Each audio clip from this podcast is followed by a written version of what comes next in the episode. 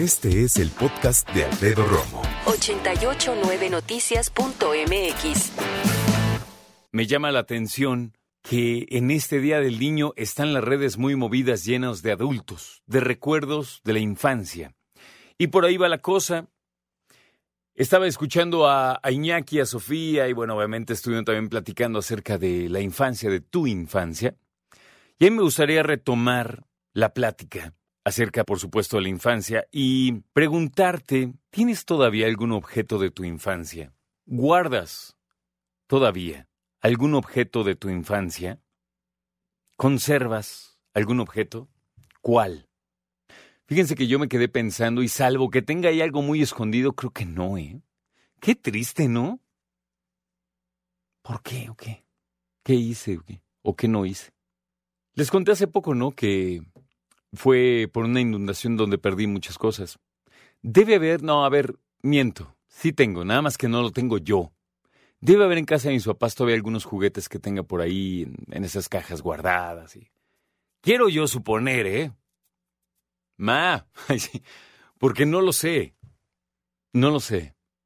Recuerdo, claro, con afecto muchos objetos, pero así como conservar, Así como ahora se conserva, que ya sabes, de mis sobrinos tienen su primer zapato, el primer chino que le creció, la primera sudaderita, el gorrito, el, ¿cómo se llama? El ropón del bautizo, la vela de la no sé quién, de la primera comunión, cosas de ese tipo. Si hubiera sido por mí, ¿qué me gustaría haber guardado? Compré recientemente un tren de Navidad, ya sabes que nada se pone así alrededor del árbol. Digo, estamos hablando que Navidad fue hace cuatro meses, teóricamente, más o menos. Y me acordé que teníamos un tren a escala precioso. Quiero suponer que anda por ahí en algún lugar. Pero de esos amigos neta ya no se hacen. Y aunque se hagan, se hacen con una tecnología muy distinta. Pueden que sea obviamente mejor, pero esa tecnología era otra onda. Me acuerdo que así descubrí, va a sonar muy jalado, pero la verdad así descubrí como el funcionamiento de la electricidad. Era un tren eléctrico y para conectarlo tenías que terminar de conectar las eh, terminales, positivo, negativo.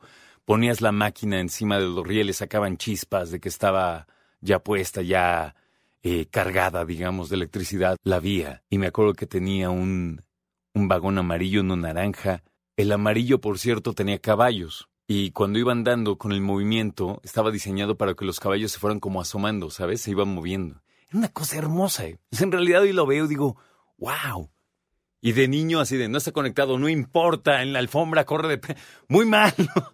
un yoyo. No es por nada, ¿eh? Pero yo era un dun campeón. Hecho y derecho, con playera y todo. No, era bien duro porque íbamos mis amigos y yo a las competencias al centro comercial chiquito por mi casa. Y en ese momento ya no éramos amigos, éramos competencia. Y se ponía chido. Tengo un amigo Saludos a mi amigo El Cepillo, por cierto. Tiene este cuarto de juegos en donde tiene prácticamente todas las consolas que han existido. Está cañón, ¿no? Muy, muy cañón. Y lo más cool es que todas funcionan, todas conectadas.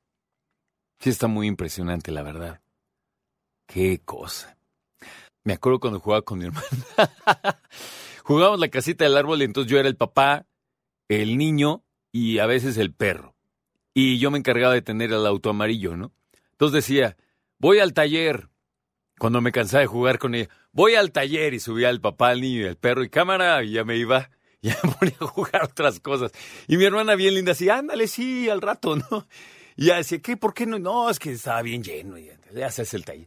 Ya sacaba yo mis perros de adulto. No, una cosa tremenda ahí, maestro. No, que hay que carbu, que está, está fallando de, de unos birlos, una cosa tremenda el coche, ¿no? Escucha a Alfredo Romo donde quieras, cuando quieras. El podcast de Alfredo Romo en 889noticias.mx.